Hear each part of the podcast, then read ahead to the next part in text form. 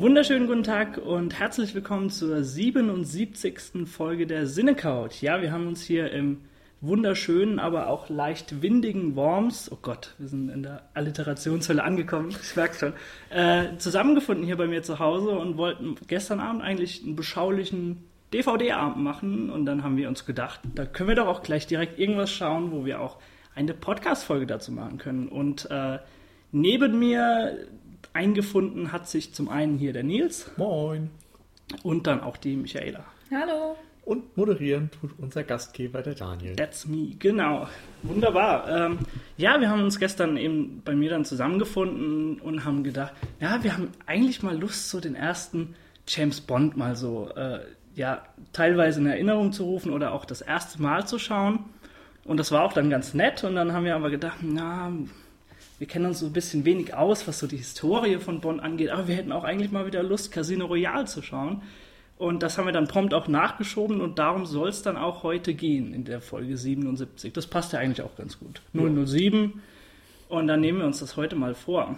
Genau. Ähm, wir könnten vielleicht so am ein, zum Einstieg ein bisschen erklären, wie, wie denn so der, der Background ist. Wie viel kennt ihr vom, vom James Bond-Mythos und auch von den Filmen her? Wer möchte anfangen? Ich fange sonst einfach mal an. Also bei mir ist es so, dass ich früher, wenn meine Eltern am Wochenende mal irgendwie weg waren zu Geburtstagen oder sonst was, dann durfte ich den Fernseher in Beschlag nehmen und konnte dann irgendwie auf den dritten Programm diese ganzen Bond-Wiederholungen mir anschauen und habe dann schon so den einen oder anderen Film von Sean Connery oder von äh, Roger Moore gesehen. Das ist in meinem Kopf aber wirklich jetzt so, so ein Mischmasch. Also ich war damals zwischen 10 und 14, schätze ich mal. Und äh, ja, da haben mir die Filme auf jeden Fall immer gut gefallen. Später habe ich dann auch die Pierce Brosnan Sachen geguckt, von denen kenne ich auch oh, so drei oder so, schätze ich mal. Ähm, ja, und Daniel Craig ist dann eben auch so etwas, was ich live mitbekommen habe, sage ich mal. Also es gab da ja große Diskussionen drüber, der erste blonde Bond und so weiter. Und ähm, ja, Pierce Brosnan ist halt der Bond, der aktuell war, als ich mich wirklich mit der mhm. Reihe beschäftigt habe. Roger Moore und Sean Connery habe ich irgendwie so im Kopf. Es ist aber bei all diesen Leuten so, dass meine Sichtungen relativ lange her sind. Also das sind bestimmt mehr als fünf Jahre auf jeden Fall, seit ich die zuletzt geguckt habe. Ich habe vorhin zu euch schon mal im Vorgespräch gesagt, dass ich glaube, dass Casino Royale bei mir schon fünf Jahre her ist, seit ich mhm. den zuletzt gesehen habe, also nur ein einziges Mal. War ja sogar dann im Kino dann wahrscheinlich, ne? Nee, das war dann auf DVD, glaube okay. ich, also frisch als da rauskam mhm. irgendwie. Ähm, ja, insofern, ich habe ein bisschen Background, aber das verschwimmt alles. Okay. Michi, wie ist das bei dir? Ich würde fast sagen ähnlich, aber ich muss auf jeden Fall am meisten von uns allen nachholen. Also zum Beispiel jetzt auch Dr. No, den wir gestern gesehen haben, war bei mir äh, eine Erstsichtung und ähm, ich kenne mich sehr, sehr wenig mit James Bond aus. Also ich bin der Meinung, ich kenne Octopussy und Goldfinger und ich glaube, das war's. Und dann ist es bei mir genauso wie ähm, dem, was das mir jetzt gerade erzählt hat mit äh, Daniel Craig, dass ich eben auch Casino Royale und ähm, wie heißt der neueste jetzt hier? Nochmal. Skyfall. Skyfall, genau. Äh, dass ich den wirklich relativ aktuell gesehen habe. Also dummerweise Casino Royale im Fernsehen. Nicht sehr empfehlenswert. Skyfall war übrigens auch mein erster Bond-Kinofilm, glaube ich. Ja, bei mir auch. Und Quantum of Solace habe ich dann irgendwann zwischendurch mal nachgeholt und ähm, hat, ja, braucht man ja nicht. Da reden wir ja nachher sicherlich noch drüber. Genau. Und ähm, in diesem Fall war es auch meine Zweitsichtung von Casino Royale. Und ja, also ich bin mit dem Mythos echt nicht gut vertraut, muss ich zugeben. Und ich kriege noch nicht mal die Reihenfolge der Bond-Schauspieler hin. Jetzt hast du wahrscheinlich unseren Zuhörern so eine kleine Denkaufgabe gegeben und sie gehen gerade die Schauspieler durch. Ja, bei mir ist das auch ähnlich. Also ich kann mich, ich habe jetzt nochmal in meinen Gehirnwindungen gekramt und ich kann echt sagen, ich glaube, effektiv erinnern an, an einen Film im Gesamten kann ich mich, glaube nur an Goldfinger. Und der Rest, ich glaube, ich habe auch alle Filme mit Pierce Brosnan gesehen, aber wie gesagt, das ist, das ist auch bei mir wie bei euch so ein Konglomerat an verschiedenen Szenen, aus denen ich mich eben noch an Pierce Brosnan als, mhm. als smarten, coolen Agenten erinnern kann, aber nicht mehr so an, an filmische Inhalte der, der einzelnen Bond-Filme. Also ihr merkt schnell, wir sind nicht die, die, die Profis in dem Thema, aber äh, das müssen wir ja auch gar nicht, weil wir reden ja heute über Casino Royale und Casino Royale hat ja auch einiges anders gemacht. Genau. Deswegen möchte ich euch jetzt fragen, wollt ihr vielleicht erstmal, wollen wir, also sollen wir erstmal so über den, über den Mythos Bond reden, was das im Grunde ausgenommen hat und darauf können wir dann aufbauen, äh, was vielleicht äh, Casino Royale da, dahingehend ein bisschen anders macht. jo, guter Vorschlag. Gute Marschrichtung, oder? Also erfunden wurde Bond ja erstmal von Ian Fleming Mhm, genau. als ja, Romanfigur und Geheimdienst ihrer Majestät und so der krasse Superagent, der irgendwie jeden Fall lösen kann. Äh, da gab es ja schon diese ganzen kalte Kriegshintergründe, Genau, meistens ein Riesenbösewicht, der die ganze Welt natürlich beherrschen will oder zerstören will oder was auch immer. Ähm, und als es dann filmisch losging, wir haben gerade eben gesagt, James Bond Jagd Dr. No war so der Startschuss äh, im Jahre 62. Ähm, da war das ja, ja es ist schon so, dass es gewisse Trademarks gab. Wir haben den Film ja gestern Abend geschaut und dann so festgestellt, dass da irgendwie schon viel von dieser, ja, vom Mythos, von Ja, der Reihe Vielleicht auch von vorhanden diesem ist. Spirit, obwohl, obwohl man ja denken könnte, der hat sich erst im Laufe der Zeit einfach über mehrere Filme hinweg entwickelt. Aber ich fand es auch, wie du, sehr interessant zu sehen, dass du bereits im ersten Film ähm, schon so viel darin erkennen kannst, was, Genau. was auch später den Mythos Bond ausmacht. Und es gibt natürlich sehr viele ikonische Stellen, die ähm, einfach jetzt auch schon in der Popkultur verankert sind. Und ich meine, ich kannte wirklich Dr. No nicht vorgestern. Und ähm, ich konnte sofort so die, die Stellen erkennen, von denen man weiß, okay, die werden auch in Mhm. allen anderen Filmen sofort also die- auch die übernommen werden. Trademarks. Genau. Genau. Und Running Gags. Running Gags. Ähm, natürlich dieses My Name is Bond, James Bond, kommt auch sofort in Dr. No vor. Äh, das ist bestimmt auch eines der wichtigen Sachen in den Büchern, kann ich mir vorstellen. Da muss ich auch sagen, ich habe keines der Bücher gelesen. Ich auch nicht. Geht uns genauso. Ja, okay. Aber kann man sich ja vorstellen, dass das übernommen wird. Ja. Und dann die Sache, dass er wunderbare Smokings trägt, dass er diesen Martini gerührt, nicht geschüttelt trinkt. Ähm, all solche Sachen. Ja, also vielleicht können wir alles einmal aufzählen. Also einerseits. Genau. ja genau, geschüttelt, nicht gerührt. Geschüttelt, nicht gerührt. Es Das tut fand ich leid. lustig, weil ich eigentlich immer davon ausgegangen bin, dass sowieso alle Cocktails geschüttelt werden. Und bei Martini ist es schon mal anders. Aber egal. Ähm, genau, das Getränk haben wir gesagt und gerade immer diese Bestellung geschüttelt, nicht gerührt, ist natürlich legendär. Ähm, aber wenn man jetzt Bond einfach als Figur auch an sich nimmt, dann ist er ja immer sehr elegant. Mhm. So, er ist irgendwo überlegen, Gentleman. er ist so der Gentleman-Agent, er äh, schafft eben vieles auch so mit, mit Wortwitzen und mit sonst was Genau. aufzulockern. Hat eine extrem gute Wirkung auf Frauen, habe ich Mhm. mir sagen müssen. Daniel, du hattest da so eine Statistik zitiert, irgendwie nach der in, pro Film, oder Michi war es, pro Film irgendwie drei Frauen küsst und mit Genau, ein mindestens zwei einer davon schlägt. er schläft mit mindestens einer. Genau, irgendwie Ja. so war das, ja. Ja, rein statistisch. Ja, dann gibt es natürlich das Bond Girl, klassisch. Ein, ja, im Grunde meistens Damsel in Distress, die er dann irgendwo rettet und die Genau. ihn mit Sex belohnt. Und Ursula Andres hat damals eben so Genau. den, den, den Prototyp einfach davon verkörpert. genau, da und gibt es diese ikonische Szene, wo sie auftaucht. aus dem Wasser Genau. steigt im Bikini. Wie hieß was sie nochmal?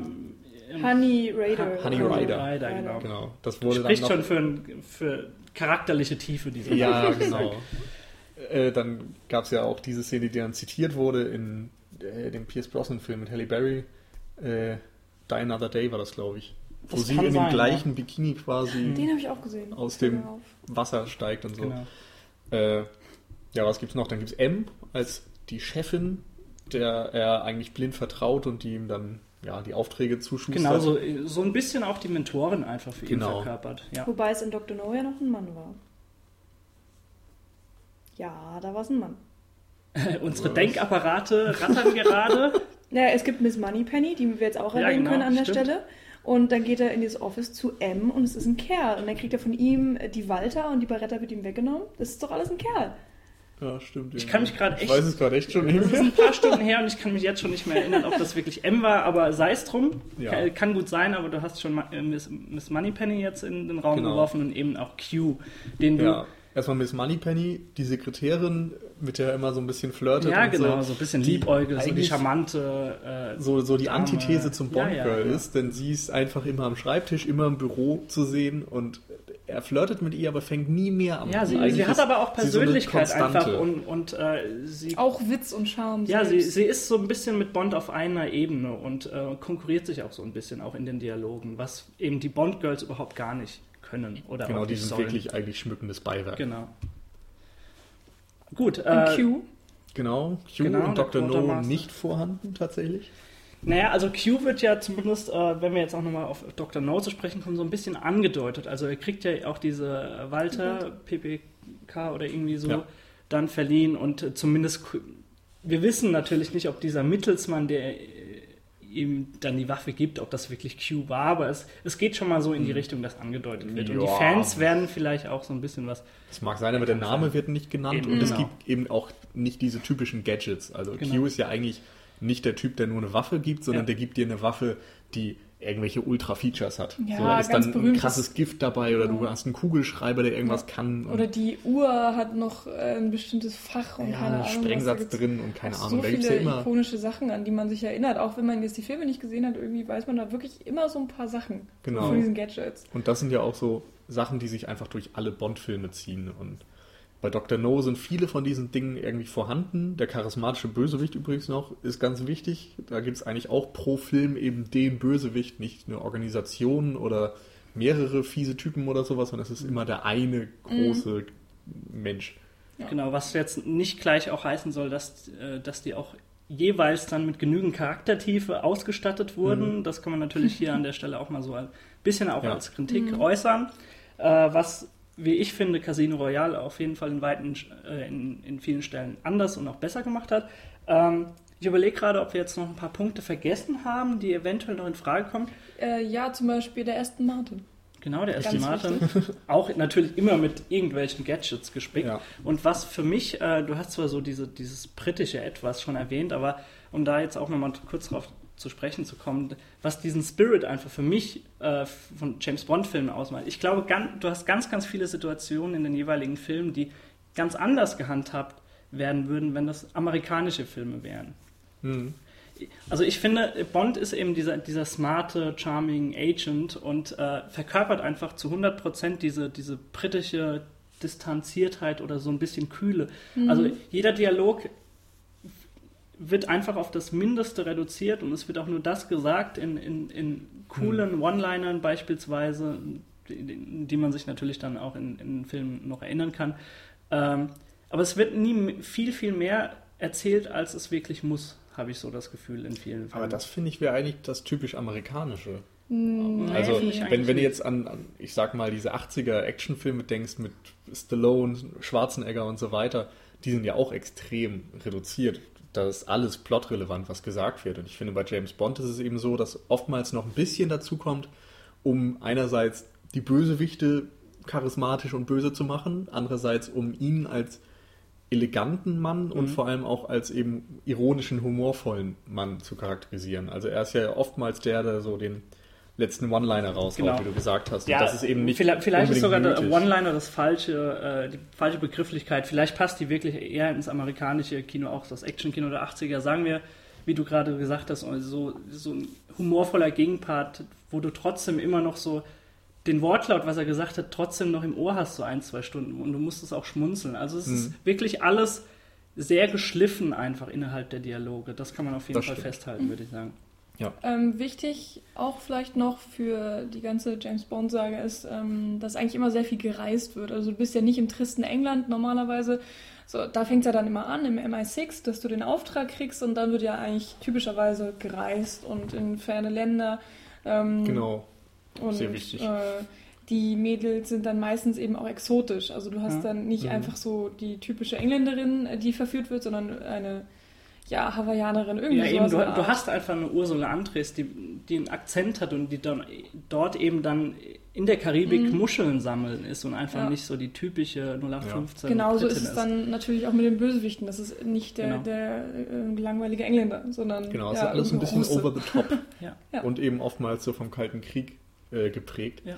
Und das ist letztendlich auch der Punkt, der so ein bisschen für eine Wandlung in der Saga gesorgt hat. Denn mit dem Ende des Kalten Krieges wurde ja auch irgendwo der Prototyp eines Bond-Bösewichts überflüssig. So, Mhm. Man hat natürlich versucht, irgendwie mit der Zeit zu gehen und während Bond in den Büchern ja so in den 50er, 60er Jahren, glaube ich, operiert und in den Filmen dann jeweils, ich glaube, zur Produktionszeit mhm. war es dann eben irgendwann so, dass es diesen Ostblock nicht mehr gab und man nicht so die, die Klischees ranziehen konnte mhm. und sich so ein bisschen auf andere Dinge verlagert hat. Und bei Pierce Brosnan war das ja auch so, dass es tatsächlich im Grunde von diesem Bond-Spirit ein bisschen wegging und äh, eher in die amerikanische Richtung gedriftet ist. Also es gab viele Explosionen, die Gadgets wurden immer absurder und merkwürdiger und da das irgendwann ein vollgestopftes Auto, das schon mehr an Knight Rider erinnert hat vielleicht als an einen klassischen Aston Martin.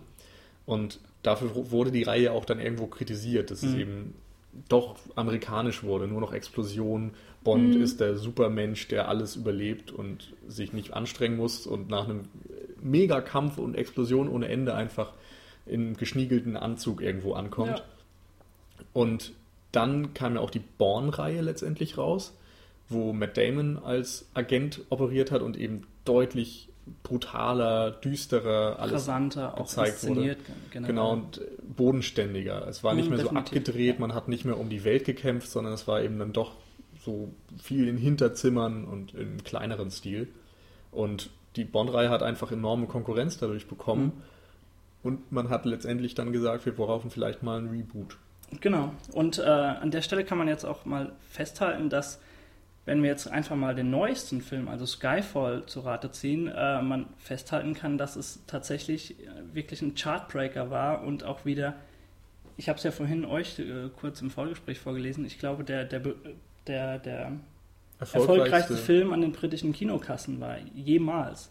Und äh, da kann man natürlich dann äh, wieder einsteigen und sagen, wie haben sie das dann geschafft, dieses, dieses Boot wieder in die richtige mhm. Richtung zu lenken? Und äh, da finde ich, meiner Meinung nach, hatte Casino Royale eben dieses Reboot, das du ansprichst damit, äh, ganz, ganz viel äh, mit beigetragen. Und äh, vielleicht ja. können wir jetzt einfach mal passend dazu einsteigen, was denn Casino Royale jetzt anders gemacht hat mhm. und auch an, an welchem Punkt Casino Royale einfach einsteigt, weil der Bond-Mythos, der den du per se gekannt hast von vorhinein, äh, der wird dort nicht ab der ersten Minute aufgegriffen, sondern muss sich auch erst entwickeln. Ja. Genau. Ähm, das, was du gerade erzählt hast, Nils, mit den, ähm, die, die Entwicklung des Bonds äh, in den Pierce Brosnan-Film, ähm, das hat Daniel Craig äh, auszudenken gegeben, weil er äh, ihm die James Bond-Rolle ähm, eröffnet wurde und er sie erstmal abgelehnt hat, weil er gemeint hat, okay, so wie James Bond jetzt gerade ähm, sich entwickelt hat, möchte ich es eigentlich nicht weiterführen. Mhm. Und dann hat er aber das Skript bekommen und hat dann aufgrund des Skriptes gesagt, ähm, okay, das ist doch nochmal was ganz anderes und äh, so möchte ich das auch weiterführen und hat sich dann letztendlich doch sehr gefreut, dass er ja. das machen konnte. Und ähm, ich weiß nicht, wollen wir mit der Handlung beginnen? Ich würde einmal noch kurz ein paar Details zu diesem Reboot nennen. Und mhm, zwar genau. ist es so, dass Casino Royale auch tatsächlich der erste Bond-Roman war, den Ian Fleming geschrieben hat. Insofern kann man schon merken, dass es wirklich ein Startschuss. Ja. Der Film wurde vorher bereits einmal, oder der, der, Stoff wurde einmal verfilmt in den 60er Jahren, aber eher so als Parodie, als Komödie mhm. mit Peter Sellers, den man ja auch vor allem als ja, lustigen Darsteller kennt. Äh, zum Beispiel aus äh, Dr. Strangelove mhm. oder Der Partyschreck oder solche Geschichten. Ähm, und Regie geführt bei Casino Royale hat Martin Campbell, den man zum Beispiel kennt als denjenigen, der GoldenEye mit Pierce Brosnan, also genau. auch einen Bond-Film, inszeniert hat. Und was eben auch schon ein Startschuss eben. war, weil das der erste das Film mit Pierce Das Interessante, Brosnan war. also mhm. er hat schon mal die Bond-Reihe neu übernommen ja. und jetzt macht es wieder. Aber das kann man, denke ich, vorwegnehmen auf komplett andere Art und Weise. Ja. Aber generell einfach zu sagen, es ist sehr, sehr mutig, das, das einfach nochmal zu versuchen, was du im Grunde genommen schon mal geschafft hast. Genau. Weil mit Pierce Brosnan ist es schon mal in die richtige Richtung gegangen, meiner Meinung nach. Ja, also ich will das gar nicht werten, aber wie man es nimmt. Also GoldenEye galt ja eigentlich so als der beste Pierce mhm. Brosnan Bond-Film. Äh, gleichzeitig gab es aber eben diesen Startschuss in Richtung Gadgets und Explosionen, mhm, was von vielen sehr kritisch gesehen wird. Ich muss sagen, mir haben die äh, Brosnan-Filme schon immer Spaß gemacht, allerdings habe ich die eben auch dann mit zwölf gesehen oder so. Mhm. Da habe ich auf andere Dinge geachtet, ganz klar. Also und bei mir war das Problem generell immer diese so. Gadgets, die du gerade angesprochen hast, weil ich sehr, sehr viele Fans stellen eben genau das als Alleinstellungsmerkmal heraus, dass, dass sie genau das möchten in ihren Bond-Filmen. Und mhm. äh, das hat mich damals als, als Jugendlicher, als Teenager gar nicht so interessiert. Ich, ich wollte wirklich eher einen Film, der in sich wirklich schlüssig ist und auch äh, so generell als Film äh, funktioniert. Und da hat mich dann als erstes auch wirklich Casino Royale gepackt, weil du dort eben keinen Fokus legst auf einzelne Gadgets Hm. und einzelne äh, ja, ja, Moments, sondern wirklich so, so das Filmische generelle, diese, diese, diesen Überbau im Sinn hast. Und Mhm. das finde ich ganz interessant. Man muss aber sagen, Casino Royale ist wann rausgekommen? Casino Royale, warte mal ganz kurz. Was, 2008 oder so? 2006 schon. 2006, Mhm. okay. Weil das war schon, also wieder ein bisschen später, für mich zumindest. Also ich habe den dann meinetwegen mit 16, 2007 oder sonst wann geguckt, als er auf DVD rauskam. Und ich rede halt dann zumindest aus meiner Perspektive nochmal von ein paar Jahren vorher. Mhm, klar. Da hat man, weiß ich nicht, da ging es mir auf jeden Fall so, dass ich dann doch noch irgendwie Spaß hatte an diesen unpsychologischen Filmen, was dann ja mit Casino Royale doch etwas anders geworden ist. Aber ja, wir können ja einfach mal mit der Handlung jetzt Genau. anfangen. Äh, das wollte ja ich übernehmen. Schön. Ähm, genau, also Casino Royale setzt im Grunde ein zu einem Zeitpunkt, wo äh, James Bond noch nicht Doppel-O, äh, Double-O-Agent geworden ist, also noch nicht diese Lizenz zum Töten hat, die es immer äh, gibt, sondern er ist eigentlich ein einfacher Agent, der hat dann auch seine Aufträge und erst er wird schon von Anfang an komplett anders in Szene gesetzt, da werden wir sicherlich gleich noch drauf zu Mhm. äh, sprechen kommen. Auf jeden Fall macht er einige kleine Missionen, bekommt dann aber seinen äh, Status als 007 und dann geht es darum, Le Chiffre zu fangen. Das ist äh, Mats Mikkelsen und er spielt so einen ja, Gangster, der im Grunde mit Börsengeschäften reich Mhm. wird. Also er macht Geschäfte mit Terroristen und äh, wettet quasi auf bestimmte Börsenkurse, die nicht unbedingt plausibel sind, sorgt dann aber durch ja, eigentlich durch Sabotage Genau, dafür. durch illegale, illegale Machenschaften generell Genau. einfach dazu, dass es dazu kommt. Genau, dass sich Kurse so entwickeln, wie er Genau. sich das vorstellt. Also er ist so der Bankholder generell für die für kriminelle Szenen. Ja. Und nur damit ihr das dann schon mal wisst, ich werde ab sofort spoilern. Ähm, also für alle, die den Film nicht kennen, überlegt euch, ob ihr jetzt wirklich weiterhören wollt. Ähm, jedenfalls ist es dann so, dass Bond ein ja, geplantes Manöver von Le Chiffre äh, vereitelt und dadurch verliert er unglaublich viel Geld und Terroristen, mit denen er Geschäfte gemacht hat, wollen seinen Kopf. Und er organisiert dann ein Pokerturnier, bei dem der Einsatz insgesamt bis zu 150 Millionen hoch ist. Also es sind zehn Leute dabei, jeder zahlt 10 Millionen, kann unter Umständen sich nochmal mit 5 Millionen mehr einkaufen. Und äh, er möchte dieses Turnier natürlich gewinnen, um dann seine 100 Millionen, die er den Terroristen schuldet, zurückzubekommen. Und Bond wird dann auch dahin geschickt, macht, nimmt an diesem Turnier teil und bekommt noch eine, ja, ein Accountant, also eine Finanztante vom MI6, von seinem Geheimdienst, mit dazu. Und das ist Vesper Lind, gespielt von Eva Green, die dann hier das Bond-Girl gibt. Äh, ja, und bei dem Turnier gewinnt Bond zwar, allerdings wird er danach entführt, gefoltert, möchte aus dem Geschäft komplett aussteigen, als dann letztendlich auch Le Chiffre erschossen wird von einem Mitglied seiner Organisation, nämlich Mr. White, gespielt von Jesper Christensen. Äh, Bond möchte sich zur Ruhe setzen mit Vesper Lind, geht nach Venedig und dort haut sie ihn übers Ohr quasi, wird getötet, er ist völlig am Boden zerstört und der Film endet dann im Grunde damit, dass er Mr. White stellt und den killt und nochmal die legendären Worte, mein Name ist Bond, James Bond, Genau. sagt. Generell einfach nach diesen Handlungen zu dem Bond wird, äh, den wir im Laufe Genau. der Jahre lieben und schätzen gelernt haben. Genau, wir sehen eigentlich die Bond-Werdung. Genau. Und äh, du hast gerade das Ende des Films geschildert, deswegen würde ich jetzt aber nochmal ganz in den Anfang springen und mit Fall. euch ein bisschen drüber quatschen, äh, wie denn Bond und Daniel Craig generell eingeführt wird Ja. in, diesem, in Also- diesem Film. Grundsätzlich beginnt der Film erstmal mit dieser Schwarz-Weiß-Szene, glaube ich, oder? Genau, Das ja. ist sogar noch vor dem Bond-Song. Ja. Genau, also überhaupt Bond-Theme natürlich ganz wichtig und ein Filmsong, auch was, was wir, glaube ich, gerade eben nicht genannt haben als Trademark. Äh, auf jeden Fall siehst du diese Schwarz-Weiß-Szene. Es ist klar, dass Bond da irgendwie einen Bösewicht gestellt hat und er glänzt auch schon wieder durch, äh, ja, seine, wie soll man sagen, seine bedachte Tätigkeit dort. Er hat dessen, genau, hat dessen Waffe sofort äh, Genau. entladen und so und kann deshalb von dem Gegenüber nicht mehr bedroht werden. Ja. Und der will ihm noch irgendwas erzählen und bevor er fertig ist, erschießt Bond ihn einfach. Und das ist, glaube ich, ein Move, den es vorher so nicht gegeben hätte. Also man sieht eben, dass Bond irgendwie ja, so, ein, so ein Draufgänger ist und fast ein bisschen abtrünnig, also noch nicht diese Eleganz hat und dieses Gentleman-Verhalten, mhm. sondern dass er doch ja sehr auf Regeln scheißt im Grunde. Genau, was auch wichtig ist, dass wir dann im Verlauf des äh, Films oder beziehungsweise am meisten am Anfang des Films sehen, dass M zu ihm noch kein Vertrauen aufgebaut hat. Mhm. Also sie, ähm, sie ärgert sich sehr viel über ihn und maßregelt ihn auch. Er bricht ja dann sogar bei ihr zu Hause ein, was eigentlich auch immer so ein No-Go ist. Und ähm, in der ersten Verfolgungsjagd ähm, lässt da eine Botschaft hochgehen, was natürlich auch gegen alle möglichen Regeln ist. Ich glaube, das sagt M also, sogar. Das ja, ist die ja, genau, einzige das, unverletzliche Regel äh, internationaler Politik. Ja, da gehen wir fast schon einen Schritt weiter, ne? Ja. Ja, und ähm, sie lässt ihn dann auch einen, einen Chip implantieren, um ihn zu verfolgen, also dann irgendwann relativ spät.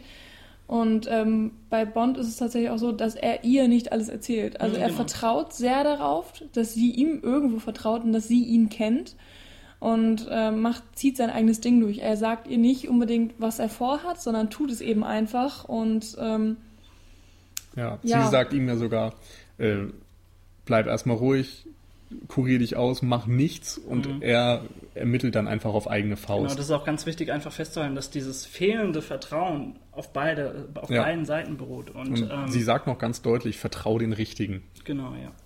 Was mhm. dann im Verlauf des Films eben auch gerade mit Vesper Lind nochmal ganz wichtig wird. Ähm, aber du hast ein bisschen vorweggegriffen, Michi. Also es ist ja so, dass diese Schwarz-Weiß-Sequenz ganz am Anfang steht. Dann kommt der Bond-Song, der eigentlich nur so das Traditionellste an diesem mhm, Filmanfang genau. ist, würde ich sagen. Wobei selbst da Traditionen gebrochen werden, weil normalerweise immer nackte Mädchen im äh, Vorspann tanzen und hier ist es einer von zwei Vorspännen, wo das tatsächlich nicht getan wird. Der andere war, glaube ich, bei Goldfinger. Ich bin mir gerade nicht sicher. Also es gibt noch einen Vorspann, wo keine nackten Frauen rumtanzen. Ja. Was auch damit zu tun hat, dass eben gesagt werden soll, hier haben wir es nicht mit einem klassischen Bond zu tun und er muss sich erstmal zu dem Bond entwickeln, der er eigentlich sein soll. Und vorher gibt es das hm. noch nicht. Genau, und dann kommt, was du angesprochen hast, sein Einsatz in, wo ist das? In, in Nordafrika oder so? Oder ist es woanders? Welche Embassy war das denn? Also Afrika auf jeden Fall. Auf jeden Fall, Fall ist es ja erstmal diese Baustelle, wo wir einen großen Parcours-Einsatz sehen. Mhm, genau. Äh, designt und mitgespielt hat er auch einer der Parcours-Erfinder, also diese Sportart, wo du eben die Stadt nutzt und ja einfach dir einen Weg durch Gebäude, durch Hindernisse und sonst was suchst. Und er, also quasi einer dieser zwei Leute, die als Erfinder gelten oder so, äh, spielt eben den Mann, den Bond verfolgt. Genau, den Bombenleger, den er verfolgt. Genau. Richtig.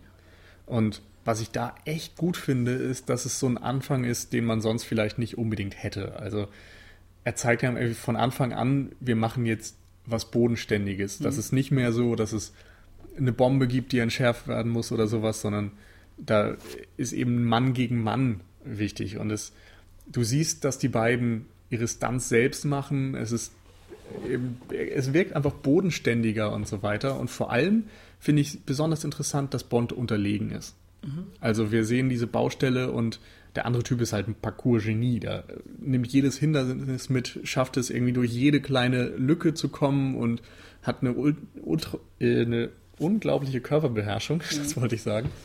Und Bond dagegen schafft es irgendwie durch eine gewisse Cleverness mitzuhalten und so, ja, aber er zerlegt im Grunde alles. Cleverness auch äh, Robustheit, genau, da habe ich, äh, da habe ich dir oder euch vorhin auch eine, eine kurze Szene nochmal angesprochen, wenn wenn dieser Parkourläufer, den er verfolgt, durch, diese kleinen, durch diesen kleinen Lüftungsschacht wirklich sich hindurchschlängelt und äh, Daniel Craig einfach die komplette Wand, die ja. eben noch nicht verputzt ist, richtig mitnimmt. Also, das also ist so, im so, wahrsten des, Sinne des Wortes mit dem Kopf durch die Wand. Ganz genau. Also ähm, und ähm, ein weiterer interessanter Punkt, äh, der da schon hervorsticht, ist einfach, um das jetzt nochmal auf den Punkt zu bringen, dass Daniel Craig eine ganz andere Körperlichkeit mitbringt als Bond, als das beispielsweise Pierce Brosnan gemacht hat. Es gibt wirklich Szenen, die könntest du dir niemals vorstellen, dass die zuvor in irgendeinem Bond-Film so auftauchen in dieser Form. Genau, du kannst einfach nicht elegant im Anzug über so eine Baustelle hechten. Mhm. Und da zeigt sich eben, dass Daniel Craig doch ein anderer Typ Bond ist einfach. Und das gibt dir dieser Film von Anfang an mit. Genau. Und dann endet es, wie Michi ja gesagt hat, in dieser Botschaft. Und Bond tötet einfach einen Wehrlosen, lässt dann die ganze Botschaft explodieren und flieht. Und nimmt dann noch Beweise mit, von denen er M nichts erzählt. Also er Mhm. bricht irgendwie unzählige Regeln auf einmal, sowohl moralische als auch welche, ja, die Gesetze betreffen, die dem Vertrauen dem MI6 gegenüber betreffen und so weiter. Und das hätte es, glaube ich, auch vorher nicht gegeben. Ich finde es auch ganz interessant, dass Daniel Craig an sich ähm, war ja, Gott, wie alt ist der Kerl? Mitte 30er beim ersten Bond-Film? Ja, Irgendwie so. möglich. Und wie alt war Sean Connery? Auch nicht viel älter. Ich glaube, er war 32, wenn ich mich richtig erinnere. Da hatte ich vorhin so eine Statistik aufgerufen. Also er war Ja. auf jeden Fall Anfang Also 30. sagen wir mal, die ich. sind, die Bonds sind so ungefähr alle ähnlich alt, aber 32. trotzdem ist, ist, äh, hat Daniel Craig eine ganz andere Körperlichkeit, das was du jetzt auch eben schon meintest. Er hat für den Film, ich glaube, was war das, 20 Pfund oder 20 Kilo Muskelmasse zugelegt, irgendwas in dem Dreh. Also man sieht auch, ähm, er ist ja öfters mal dann oben ohne in irgendwelchen Szenen und da sieht man eben auch, wie muskulös er ist und ähm, dass eben sehr viel auch über diverse Prügelszenen gelöst wird und ähm, ja, wenn man jetzt äh, das mit den Schlägereiszenen von Dr. No vergleicht, ist das wirklich äh, Pillepalle, was damals noch abging. Das hat natürlich auch alles mit der Modernisierung zu tun, mit der Zeit eben, wie das heute alles ist und mit den Action-Szenen, wie sie heute gedreht werden. Aber ähm, gleichzeitig ist es auch eine, eine Neuinterpretation von Bond. Also da hängt so richtig Hm, viel das mit auf jeden dran. Fall. Ja. Was man aber zum Alter sagen muss, ist, dass es da extreme Unterschiede gibt. Also bei äh, Sean Connery war es zum Beispiel so, dass der irgendwann die Rolle nicht mehr spielen wollte und unter anderem damit argumentiert hat, dass er sich zu alt fühlt, Mhm. um James Bond noch zu geben. Also ich hab und gerade dann, mal- Moment, Moment. Dann kam äh, aber danach Roger Moore, der älter war, ich glaube sieben, acht Jahre älter als er zu dem Zeitpunkt Mhm. und dann eben wirklich so einen älteren Gentleman-Gangster gespielt hat. Und Sean Connery hat dann ja Jahre später nochmal in Never Say Never den Bond gegeben. Allerdings war das dann keine offizielle Bond-Verfilmung. Also der zählt nicht in diese Reihe rein. Nur um dein Argument eben nochmal zu untermauern. Also ähm, Sean Connery hat, glaube ich, mit 36 aufgehört. Beziehungsweise das war äh, You Only Live Twice, war seine letzte Rolle, bevor eben äh, die dann kam, die du gerade noch angesprochen hast. Und Roger Moore hat mit 46, also wirklich zehn Jahre später erst angefangen. Mhm. Aber Aber natürlich. in deiner Liste steht, dass er mit 41 nochmal einen Film gemacht hat. Also Ach ja, unterbrochen genau. einmal Ja, von George Lazenby. Lazenby. Stimmt, hast recht. Aber natürlich kann man, ich finde, man kann auch mit 50 oder 60 noch einen James Bond spielen, der wirklich diese piekfeinen Anzüge trägt Mhm. und, und, weiß ich nicht, darauf besonnen ist, mit Feuerkraft sozusagen seine ähm, Gegner auszuschalten, weil natürlich auch immer wichtig ist, was im Kopf von James Bond abgeht. Und mit dem Alter kommt ja auch noch mehr Weisheit. Und, also James Bond wird ja auch immer als... Drei Euro ins Phrasenschwein, bitte. Ah, es tut mir leid. Aber James Bond ist ja auch immer extrem intelligent und er ist ganz oft seinen Gegnern einen Schritt voraus. Und das kannst du ja auch, wenn du 50 noch bist. Ähm, aber wenn wir jetzt diese Neuinterpretation von James Bond haben mit Daniel Craig, ähm, ist natürlich auch die Frage, wie lange wird er diese Art von Bond noch spielen können mit dieser extremen Art der Mhm, Körperlichkeit? Gerade wenn man einfach weiß, dass er sehr, sehr viele von den Stunts auch selbst Ja, dreht, jetzt die kommt eben nicht so ähm, gefährlich sind. irgendwann der nächste, der vierte Film jetzt mit ihm. Ähm, wird schon gedreht. Ich habe keine Ahnung, wann er rauskommt. Vielleicht in 2016 Also oder geplant ist Oktober 2015 in Okay. Großbritannien. So. Also dann vielleicht irgendwie Ja. zum Anfang des Jahres 2016. Naja, dann bei wahrscheinlich wird es ja dann eher weltweiter Start sein. Aber Ja. gut, das ist alles Und Spekulation. dann ist natürlich die Frage, ob es dann auch noch einen fünften gibt, ob er das wirklich körperlich noch alles hinkriegt, ob das immer noch überzeugt und ob es ja, ob er diese Rolle so Ja. lange tragen Mhm. kann. Und dann wiederum gibt es schon Gerüchte für einen- wieder einen neuen James Bond, der jetzt rothaarig sein soll, aus Mhm. welchen Gründen. Ja, für- Oder Idris Aber vielleicht, Elba. vielleicht sollten wir da am Ende nochmal genau. zukommen. Vielleicht wenn können wir dann einfach, noch so einen kurzen Ausblick. Genau, wir äh, wollten ja einfach nochmal über die gesamte Reihe mit Ja. Daniel Craig reden. Also Mhm. das, was Casino Royale begonnen hat und Skyfall jetzt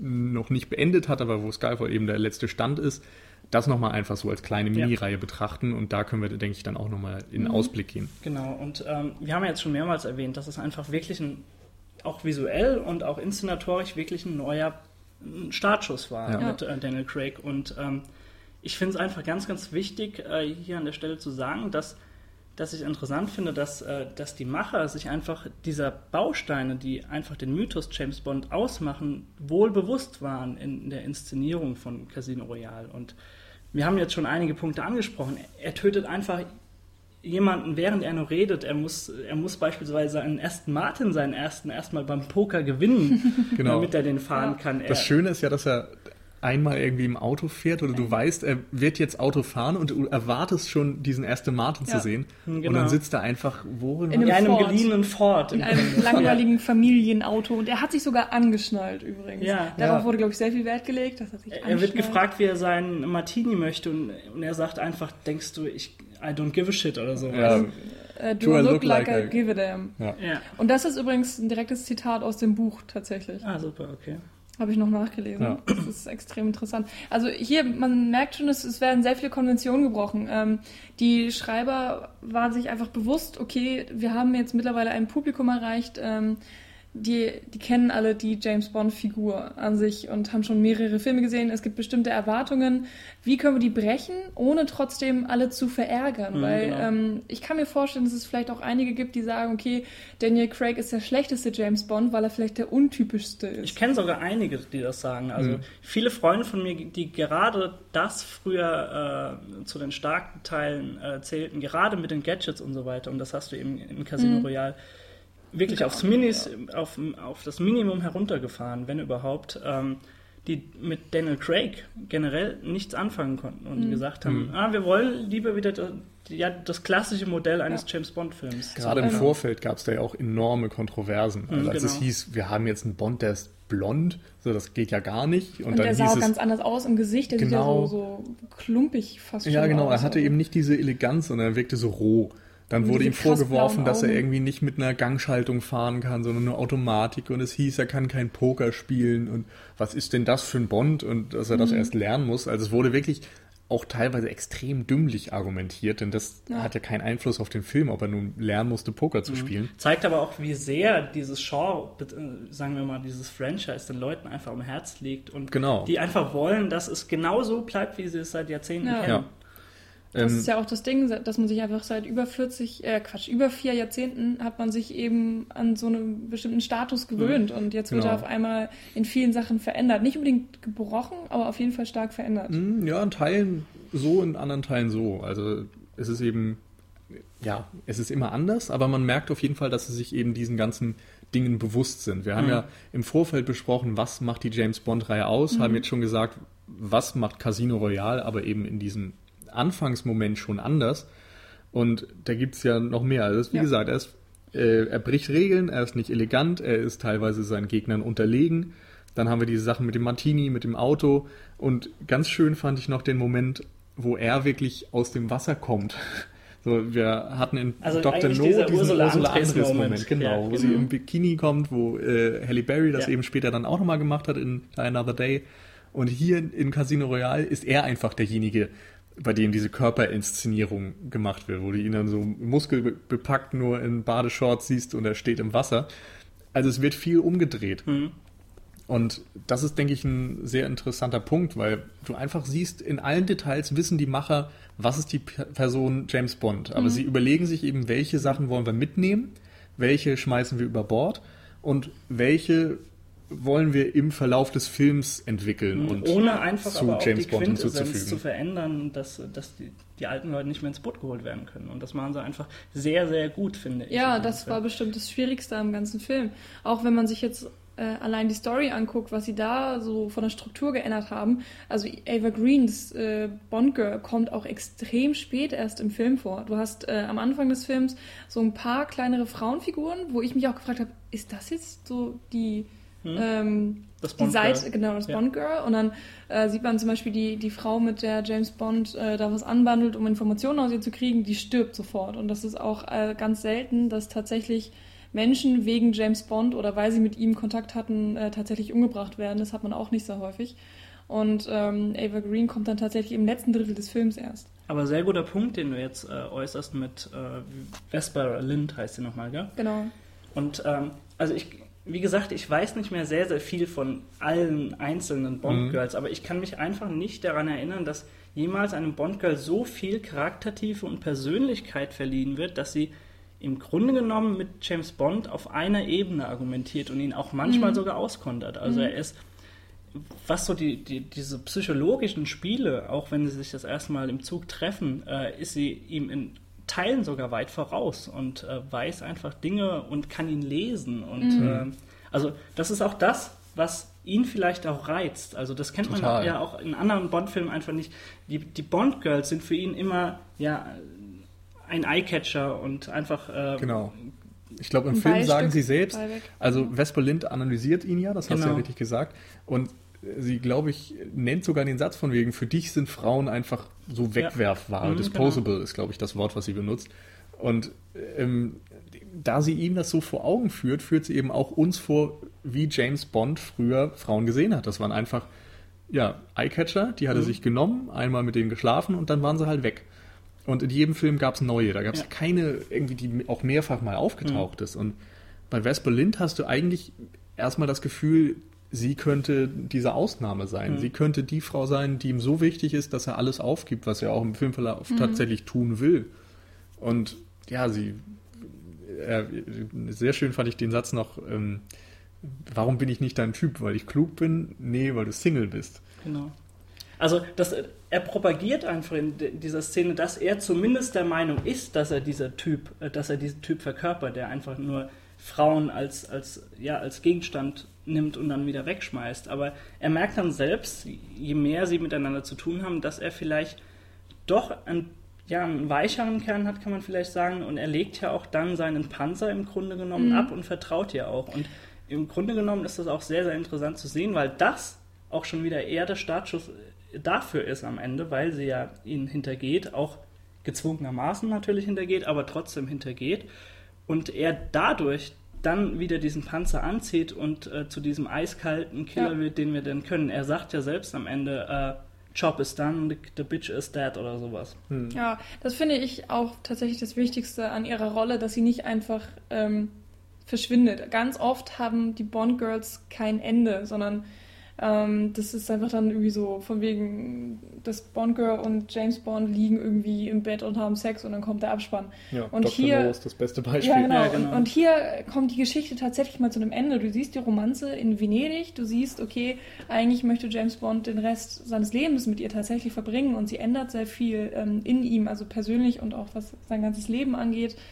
Und ähm, ja, dann, dann stirbt sie ja tatsächlich, beziehungsweise Mhm. bringt sich selbst um. Und ich weiß nicht, ob sowas vorher schon mal gab. Ich bin mir gerade echt vollkommen unsicher, was das Ja, angeht. vielleicht sind wir Aber, dafür auch ähm, nicht genug in der Materie genau. drin, aber es ist Es auf ist jeden, auf jeden Fall Fall herausstechend. Vor allem kennen wir auch die Buchvorlage nicht. Richtig. Genau. Und ja, dadurch bleibt sie auch viel, viel besser in Erinnerung. Sie ist nicht einfach irgendwie so ein Bikini-Model und klar, Ursula Andres äh, bleibt auch in Erinnerung, aber aus ganz, ganz anderen Genau. Gründen. Das Und ist kein interessanter Charakter. genau. Und jeder würde sich, glaube ich, wünschen, eher so ein Mhm. Bond-Girl spielen zu dürfen. Als wir den Film vorhin eben jetzt nochmal geschaut haben, ähm, habe ich euch ja gesagt, als, äh, als dieses Pokerturnier gewonnen wurde und Mats Mikkelsen dann wirklich äh, den Chaos gemacht wurde, dass die normalen Bond-Filme von früher, ich glaube, an diesem Punkt jetzt fertig wären. Und äh, Mhm. daran ist einfach zu sehen, wie wichtig es den Machern auch war, jetzt aber trotzdem nochmal eins draufzusetzen und zu zeigen, okay, schaut, genau deswegen wird Bond genau zu dem 007-Killer, der er dann im Grunde ist später. Ja, wobei da tatsächlich hatte ich auch ein bisschen Probleme mit dem Film, weil ich mich da zum ersten Mal gelangweilt habe. Dann Mhm. kam diese Romanze in Venedig und ich dachte, ah ja, toll, jetzt ist hier irgendwie alles Friede, Freude, Eierkuchen und ähm, James Bond war unfassbar romantisch. Also ähm, er hat zum ersten Mal wirklich ganz viel Persönlichkeit von sich selbst gezeigt, ähm, die nichts mit seinem Job zu tun hatte, die nicht wirklich ähm, so der 007 war, sondern er war dann die Privatperson James Bond in vielen Momenten, was ich einerseits wieder interessant fand, andererseits hatte ich das Gefühl, die Story hat gerade ein totales Loch. Ähm, Ich- ich würde sogar weitergehen und sagen, dass die Story für mich damals an diesem Punkt schon abgeschlossen war. Und das war auch damals mein einziger Kritikpunkt, dass es so ein bisschen draufgestülpt wirkt, alles, was Mhm. in Venedig dann noch geschieht. Ich glaube, die Problematik bei dem Punkt ist einfach die Inszenierung des Bösewichts. Also wir haben den ganzen Film über eigentlich Mats Mikkelsen als Le Chiffre gesehen, der ja eben der Bösewicht des Films ist. Und du kennst es aus Bond-Filmen ja sonst auch nicht anders, als dass es eben den einen Menschen gibt. Und dann kommt, ich glaube am Anfang gibt es eine Szene mit Jesper Christensen und am, äh, dann erschießt er quasi nach zwei Dritteln des Films Mats Mikkelsen und ab dem Zeitpunkt denkst du dir vielleicht, okay, ist das jetzt der Bösewicht? Mhm. Aber er hat einfach null Charakter und du weißt nicht, was seine Aufgabe ist. Irgendwie ist er ja in dieser Organisation von Mats Mikkelsen mit drin, äh, aber du bekommst überhaupt keine Motive dafür und so weiter. Und er ist dann zwar dafür da, um irgendwie noch zu symbolisieren, dass da irgendwas dahinter steht und eben auch Bond einen Verlust beizubringen. Also es wäre ja so, dass Bond im Grunde gewonnen hätte in dem Moment, wo das Geld da ist und dem Moment, wo Le Chiffre tot ist. Und auch die Frau da ist. Genau. Ja. Aber alles das wird ihm genommen. Ja. So, das Geld ist weg, äh, Vesper Lind ist tot, er hat eigentlich keine Verbindungsperson mehr, mhm. der irgendwie dieses ganze Verbrechen noch nachweisen kann und so weiter. Also ihm wurde die Niederlage beigebracht, was glaube ich auch ein Novum in der Bond-Saga ist.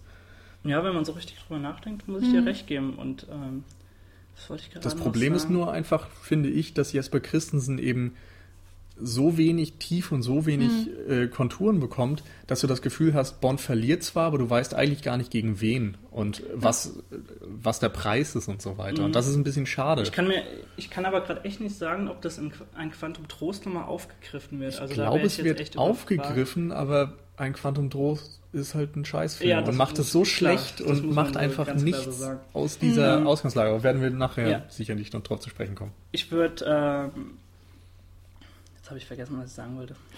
Michi, was wolltest du denn gerade noch sagen? Ähm, dass ich tatsächlich gar nicht geschnallt habe, dass Mr. White die Fäden in der Hand hatte. Also auch die Szene, die du gerade angesprochen hattest, Nils, wo er Matt Mickelson umbringt. Ich habe das Gesicht nicht wiedererkannt. Also äh, ich habe gedacht, das, das wäre halt irgendeiner dieser äh, Leute, von denen Mats Mikkelsen Geld genommen hat und der bringt ihn halt um und dass der dann am Ende sich das Geld durch äh, West-Berlin geholt hat und so, das, das habe ich überhaupt nicht gecheckt, dass das tatsächlich ein und derselbe Mann war. Weshalb für mich das Ende auch sehr unbedeutend war. Also mir ging es beim Ende wirklich nur um die Geschichte mit Vesper Lind. Und ja, dass da Mr. White jetzt der mhm. Ultra-Bösewicht ist, das habe ich überhaupt nicht so verstanden. Und mir ging es dann auch eher um die Charakterentwicklung ja. äh, von Bond und dass er dann mhm. das ähm, ikonische Ende dann hat, wo ja. er dann transformiert erscheint. Ich finde nur das Traurige ist auch bei Vesper Lind, dass ihre Motivation auch von M so in so einem Nebensatz ja, abgehandelt wird. Also das war sehr schade. In dem Moment, wo sie stirbt, hat das irgendwie schon einen Impact, weil du eben weißt, sie könnte der Gamechanger für Bond sein. Sie könnte sein Leben verändern und ja, dafür sorgen, dass er irgendwie auch aussteigt und nicht der Bond wird, der eben dann doch zu werden scheint. Aber sie stirbt und du denkst dir dann doch, okay, warum? Warum möchte sie sich jetzt umbringen? Was ist der Grund? Warum hat sie ihn überhaupt? warum hat sie ihn betrogen erfahren. quasi? Ja, genau. Und also du weißt zwar, dass äh, es wird ja kurz abgehandelt, dass, dass sie scheinbar dann wirklich merkt, sie kann ihrer Vergangenheit nicht entkommen und äh, wählt dann vielleicht eben auch lieber den hm. Freitod als äh, ein ihr Leben lang in, in, ja, in, in, Angst zu leben. Aber ähm, das sind einfach so Punkte, wo man merkt, dass das Drehbuch ab, ab diesem Punkt nach dem Pokerturnier schon ein paar Schwächen aufweist. Also ja. ähm, für mich als herausstechendstes Merkmal, was man vielleicht noch aus, dem, aus, diesem, aus diesen letzten 20 Minuten, sagen wir mal, ziehen kann, ist wirklich für Bond diese, diese Erfahrung, die er macht und ihm eiskalt einfach vor Augen geführt wird, dass es wirklich keine Person gibt, die, der er trauen kann. Mhm. Ja. Selbst Vespa Lind, die ihn komplett vereinnahmt hat, hintergeht ihn dann. Genau. Und deswegen würde ich gerne festhalten, einfach dramaturgisch gesehen ist das sehr, sehr schwach, finde ich, das Ende. Aber um den, den Charakter Bond an sich per se zu, mhm. zu schleifen, ja. ist es schon nochmal relativ wichtig, das einfach hinten dran zu schieben. Genau. genau. Am Anfang sagt M ja, das haben wir kurz erwähnt, vertrau den Richtigen. Ja. So, und das Vertrauen zwischen den beiden ist nicht da. Und Bond entwickelt dann eben nicht zu M das Vertrauen, sondern zu Vesper Lind. Und wird davon dann erstmal völlig enttäuscht. Und ich glaube, das ist ein ganz wichtiger Punkt, der ihn dann auch irgendwie prägt. Mhm. Ähm, ich erinnere mich gerade noch an eine Szene, wo äh, schon diese romantische Phase begonnen hat und ähm, er mit Vesper am Strand liegt und er erzählt ihr, jeder hat eine Geschichte oder everybody has a tale. Ich weiß nicht genau, wie man das jetzt äh, ins Deutsche gut übersetzt. Und er sagt dann wirklich, äh, everyone except you. Und das zeigt eben auch, wie, wie extrem er ihr vertraut und dass, ähm, ja, eben da diese, wenn man es jetzt ganz euphorisch ausdrücken möchte, vielleicht auch blinde Liebe dann ähm, vorherrscht und ja. das dann nie wieder so sein wird. Also wir werden man weiß dann ab dem Ende, okay, es wird noch mehrere Daniel Craig äh, James Bond Filme geben, aber er wird nie wieder genau diese Ja. Beziehung äh, wie zu Vesper Lind haben. Genau, Und alle gibt- Bond Girls werden anders sein in irgendeiner Art. Es gibt ja noch diesen Hinweis auf die Armory, glaube ich, also auf, die, auf den Panzer. Ja, dass äh, Bond zu Vesper sagt, sie ist diejenige, die den Panzer von ihm genommen hat und er wird nie wieder da sein. Da und dadurch, dass sie stirbt, ist er aber wieder da und niemand wird danach in der Lage sein, nochmal irgendwie da durchzukommen. Und da finde ich, gibt es noch was viel Bezeichnenderes, weil er auch sagt, ähm, ich gebe für dich den Job auf und ich äh, möchte jetzt einen ehrlichen Job finden, ähm, damit ich den Rest meiner Seele bewahren kann. Also er sagt wirklich, dass, dass so der Job ihn irgendwo auch innerlich zerstört hat und dass sie ihm jetzt aufzeigt, ähm, wie negativ das alles ist und dass er jetzt, äh, er sagt sowas wie, I take the rest of my soul and äh, wanna preserve it oder was auch immer in der Art. Und man, man fragt sich jetzt, okay, wie geht es jetzt weiter? Zerstört er sich jetzt innerlich komplett und wird er jetzt nur noch so eine Marionette des MI6 vielleicht in einer Art? Das ist eine sehr negative Sicht eigentlich des James Bond, die ich vorher auch noch nie so wirklich wahrgenommen habe, weil er immer diese ikonische, glorifizierte Figur ist. Und hier ähm, ist steckt er eben voller Selbstzweifel und ähm, ja, Zwiespalt vielleicht auch. Und Ja, früher war das einfach undenkbar gewesen, dass er sich das selbst eingesteht, dass dieser Job, den er seit Jahren macht, dass der innerlich an ihm nagt und Ja. ja, ihn im Grunde genommen, wie du eben auch gesagt hast, zerstört. Im Grunde hatte Bond ja nie Schwächen. Also Bond war einfach immer dieser strahlende Superheld, dem nichts geschehen kann und der aus jeder Gefahr irgendwie fliehen kann und so. Ich meine, wann hat man wirklich mal eine Situation gehabt, wo man Angst um Bond hatte? Ich meine, da gibt es natürlich diese Szenen mit dem Laser, der irgendwie auf ihn zufährt oder sowas, aber so wirklich Gefahr gedroht hat ihm doch fast nie. Und hier ist es dann in Casino Royale so, dass er sich emotionale Schwächen eingesteht, dass er Vertrauensprobleme hat, dass er dann sogar körperlich gefoltert wird und im Grunde auch nicht durch eigene Kraft eben überleben kann, Ja. sondern auf Glück und auf die Hilfe von anderen angewiesen ist. Stimmt, da gab es äh, nur ganz kurz vorher noch ähm, eine Szene, wo Vespa als Deus Ex Machina funktioniert hat, weil äh, James Bond vergiftet wurde und er dann in seinem Aston Martin da diese äh, Antidote und so weiter. oder sowas, genau, und das ja. mit dem Defibrillator, die, die eigentlich Szene. Genau. Und ähm, er schafft es nicht, sich selbst zu retten. Er schafft es ja tatsächlich nicht. Mhm. Und, und eigentlich wäre er gestorben, beziehungsweise sein Herz hat auch für ein paar Sekunden aufgehört zu schlagen. Und er musste dann durch Ava Green, die ja eigentlich so eine Art Doppelagentin dann schon ist, äh, gerettet werden. Hm. Und das ist so eigentlich, ja, purer Zufall. Und der basiert wiederum auch auf Gefühlen. Aber es ist Also- einfach auch in Und der sie Szene. opfert sich ja auch später. Ja, das kann man auch Ja. so sagen. Also ja. bei der Folterung, das sagt M am Ende jedenfalls, ist es so, dass Vesper Lind den Leuten dieser Organisation das Geld verspricht und dafür einfordert, dass eben James Bond nichts geschieht. Und er wird ja gerade gefoltert auf übelste Art und Weise und ja, auf einmal kommt Jesper Christensen, killt Le Chiffre und Bond kommt frei. Das ist auch nur Vesper Lind, die ihm da irgendwie Um hilft. nochmal auf die Defibrillator-Szene kurz zurückzukommen. Ich, ich finde es einfach total toll inszeniert, dass es im Grunde genommen an so einer Banalität liegt. Also an so einem, an so einem ganz einfachen menschlichen Fehler, dass einfach ja dieses Kabel nicht eingesteckt ist. Und äh, ja, Bond und was ich einfach noch wichtiger finde, äh, der Zuschauer wird einfach daran erinnert, dass James Bond auch nur ein Mensch ist und äh, ja der Menschlichkeit einfach bewusst wird. Und das ist, wie ich gerade schon gesagt habe, für den Zuschauer finde ich noch mal viel interessanter, als dass Bond sich selbst das bewusst wird. Mhm. Ich würde jetzt gerne noch mal ähm, dramaturgisch gesehen ganz kurz was ansprechen, bevor wir jetzt vielleicht noch mal so einen kurzen Ausblick Ja. vielleicht über das Segment Daniel Craig bis dato, also bis zu Skyfall nochmal eingehen können und dann nochmal einen kurzen Ausblick geben können. Und zwar, äh, was mir einfach jetzt nochmal äh, in der erneuten Sichtung aufgefallen ist, dass die Dramaturgie auch nochmal Besonderes hergibt, weil so, so die, die Szene, die signifikanteste Szene, die du aus Casino Royale auch vom Namen her einfach kennst, ist diese Poker-Szene und die, ja, diese Sequenz einfach dort.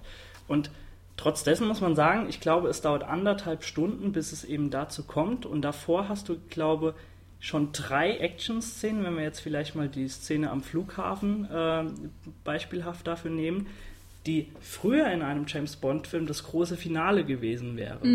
Da, er rettet nicht die Welt, aber er rettet ja Massen an Leuten, die gerade mit diesem Flugzeug aufbrechen wollen. Ja, er verhindert ja eigentlich auch Terrorismus. Also Er verhindert das, Terrorismus, Darum geht es ja, dass er- dieses, genau. dieses Geld, äh, die, die diese, durch diese. Börsensachen oder so, das soll ja alles dann in terroristische Aktionen Genau. äh, reinvestiert werden, weil ja die ganzen äh, Kartellbosse und so weiter, die Mats Mikkelsen das Geld gegeben haben, dann natürlich vom Gewinn Ja. her ihre äh, Anschläge und so weiter finanzieren. Und das sind einfach Peaks innerhalb des Filmes, die dramaturgisch und inszenatorisch sehr, sehr lange aufgebaut werden und dann eben dort gipfeln. Und er rettet eben dann do- dort alle. Und dann geht es aber weiter. Und Ja. äh, der Film schafft es, die, trotzdem den Zuschauer zu fesseln und nicht zu langweilen. Also ich, ich könnte mir früher nicht vorstellen, dass du anderthalb Stunden Actionfilm bietest und dann natürlich diese Pokerszene und diese Pokersequenzen auch sehr, sehr spannend, weil dort viel passiert.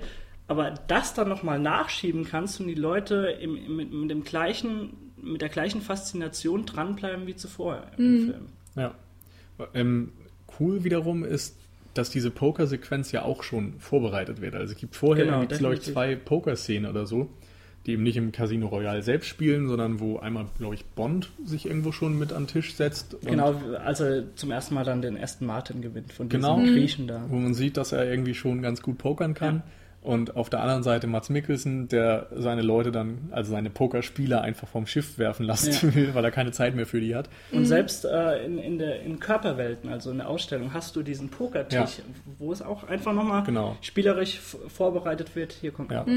Da muss ich auch sagen, fand ich die Inszenierung des Spiels einfach richtig gelungen, Ja. weil es auf eine gewisse Weise subtil ist. Also du versuchst ja die ganze Zeit mitzuraten und eben auch den Spieler jeweils zu lesen und zu gucken, hat er jetzt wirklich eine gute Karte oder hat er überhaupt nichts auf der Hand? Ist es ein Bluff?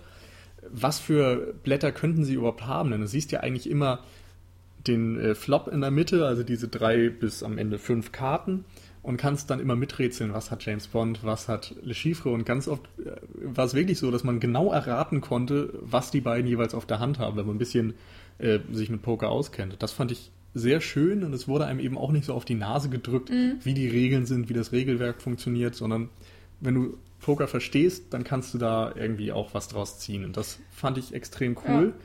Gleichzeitig ist es so, dass die genau den richtigen Zeitpunkt vom Jahr hier, glaube ich, getro äh, getroffen haben, um ein Pokerturnier in einem Film zu inszenieren. Denn ich weiß noch, dass das so eine Zeit war, wo gerade dann im Fernsehen enorm viel Poker gezeigt wurde, so auf den Sportsendern oder wo dann TV Total angefangen hat, irgendwie auch ein Pokerturnier zu machen und so weiter. Und du hast ständig in der Werbung irgendwelche Leute, Boris Becker und sonst wen gesehen, der dann Werbung für Online-Poker gemacht hat. Das war so ein richtiger Boom. Und in diese Phase kam Casino Royale rein und hat natürlich damit dann irgendwo auch alles richtig gemacht. Hm, Was ich auch äh, an dieser Pokerszene eben sehr interessant finde, dass man jetzt keine Sequenz hat, die sich eine halbe Stunde lang nur um diesen Tisch dreht und um diese zehn Pokerspieler, äh, die mitspielen, sondern sie wird immer wieder unterbrochen, ähm, ohne jetzt äh, ja, zu groß zu stören. Da ne, gibt es eben diesen Moment, wo Mats Mikkelsen auf seinem Hotelzimmer von diesem afrikanischen Terroristen. Terroristen angegriffen wird ähm, und James Bond das in irgendeiner Art und Weise auch mitkriegt und dann eben später eine, ähm, ein Moment, wo er eben vergiftet wird und eben stirbt und aber irgendwie passt das alles noch zusammen. Also es ist sehr merkwürdig, dass das, was außerhalb oder weg vom Tisch stattfindet, genauso wichtig ist wie das, was am Tisch selbst stattfindet und alles ähm, bildet so ein gelungenes Ganzes doch im Endeffekt und Mhm. es ist immer spannend, obwohl man weiß, dass James Bond ja eigentlich gewinnen wird. Also es gibt einfach keine andere Möglichkeit. James Bond muss gewinnen. Und das ist einem schon von vornherein klar. Ähm, egal, was danach passiert. Ähm, und es ist immer noch spannend. Also Ja. man guckt ja James Bond-Filme nicht, um ihm siegen zu sehen, weil man weiß ja eigentlich schon, dass er siegt. Es geht eher darum, wie er siegt. Ja. Und eben auch um die Bösewichte, wie diese geschlagen werden, wie die äh, Schwächen ausgenutzt werden und so weiter. Und das ist hier dann eben auch ganz interessant, weil Mats Mikkelsen eben nicht von James Bond ähm, besiegt wird, sondern eben von einem anderen bösen Mitmacher. Eigentlich seinem, sein Boss fast schon, ne? Also mit, ja, Mhm. Ja. der Auftraggeber. Das ist auch äh, sehr interessant. Hm. Ja, wunderbar. Ähm, möchtet ihr noch einzelne Szenen ansprechen? Weil Also das Einzige, was ich noch ansprechen würde, ist Mhm. wirklich das Finale, weil das, Ja. wir hatten gesagt, es wirkt ein bisschen angeklatscht. Und für mich ist das eben auch, weil es so diese Bodenständigkeit ein bisschen verliert. Also für mich war das Tolle an Casino Royale, dass es eben dreckig und rau wirkt und irgendwo plausibel. Also Bond macht eben ganz viel äh, Mann gegen Mann Kampf, Faustkampf, es gibt ein paar Schießereien, aber es gibt nicht so die, die großen Sachen. Und äh, als dann auf einmal ein Haus zusammenstürzt und sowas, das reißt einen ein bisschen raus, weil einfach diese dreckige, realistische Atmosphäre ein bisschen gebrochen wird. Und ich mhm. fand es fast schade, dass man dann wieder in diese Pierce Brosnan-Region geht, wo dann auf einmal, was weiß ich, mit einem Motorrad vor Explosion und sonst was rumgesprungen ja. wird. Und ja, keine Ahnung, das äh, nur nochmal so als mhm. Hinweis vielleicht auch, dass der Film dann sagt, jetzt möchten wir aber doch wieder in gewisser Weise die Kurve kriegen. Das ist die Vorgeschichte. Wir wollen jetzt aber wieder einen Bond-Film machen. Für mich passte es in den Film nicht ganz so schön rein, aber ich denke, ich mhm. kann nachvollziehen, warum sie es getan haben. Okay. Aber überhaupt die Action-Inszenierung eben ist, da haben wir noch gar nicht zu gesagt, das ist, glaube ich, auch ein großer Pluspunkt bei Casino Royale. Mhm. Du hast zwar relativ viele Schnitte, aber du hast immer einen Überblick, was gerade passiert. Du kannst immer die Bewegungen erkennen, die sind meistens auch eben flüssig. Also wenn jemand fällt, dann fällt er auch nach dem Schnitt noch weiter. Und es ist nicht so, dass du einfach wild also, Fäuste und Hände und Man kann es vielleicht siehst. so sagen, dass, dass diese Körperlichkeit, die beispielsweise bei Born teilweise in einzelnen Szenen abhanden kommt, einfach durch den Schnitt, hier wirklich in jeder Szene davor trieft und wirklich vorhanden ich, ist. Ich würde sogar direkt mit Born vergleichen. Der erste zum Beispiel ist nämlich auch extrem gut gemacht. Da kannst du auch immer erkennen, was passiert. Mhm. Der zweite und der dritte, die sind für mich grauenhaft. Da kann ich nichts mehr sehen. Gerade der zweite ist schlimm. Und das ist bei den Craig Bonds ja genauso. Im ersten siehst du alles, alles top. Dann kommt äh, Quantum of Solace, wo nichts zu erkennen ist. Also es sind wirklich ungefähr die schlimmsten Action-Szenen, die ich je gesehen habe. Und dazu kommt dann noch eine völlig wirre Story. Und in Skyfall ist es dann nochmal anders, auch anders als in äh, Casino Royale, denn da ist es so sehr stilisiert mit Farben und mit mhm. äh, ja, wenig Schnitten und sowas. Aber du gibst mir jetzt auch wunderbar schon die Überleitung äh, zu dem letzten Punkt, den ich jetzt gerne mit euch besprechen würde, weil wir haben ja schon gesagt, äh, mit, mit Daniel Craig ging es wieder von, von vorne los. Im Grunde genommen auch ein Reboot und wir reden eben nun mal über ein Franchise und dann kann man jetzt auch mal so generell über dieses Segment Daniel Craig bis dato einfach zu Skyfall reden und ähm, ich finde, wenn man Skyfall gesehen hat, äh, weiß man, dass diese, diese endgültige Entwicklung zu James Bond immer noch nicht so wirklich abgeschlossen ist, weil du hast ja auch in Skyfall einzelne Szenen, dass er das erste Mal in sein, in sein altes Waisenhaus zurück, ist es ein Waisenhaus? Ja, mhm. ich glaube schon, die, auf, auf dem Land zurückkehrt und du wirklich das allererste Mal jetzt Einblick in die Wurzeln von der Person hinter James Bond bekommst.